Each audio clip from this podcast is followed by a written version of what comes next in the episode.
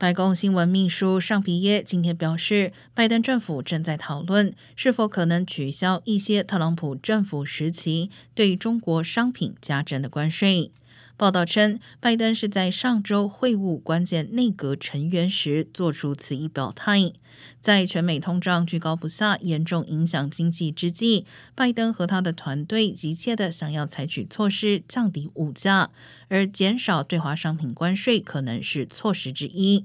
不过，此前有研究称，就算取消特朗普时期全部的对华商品加征关税，也只能将美国的通胀率降低零点二六个百分点。同时，此前工会代表曾私下警告白宫，不要放松任何关税。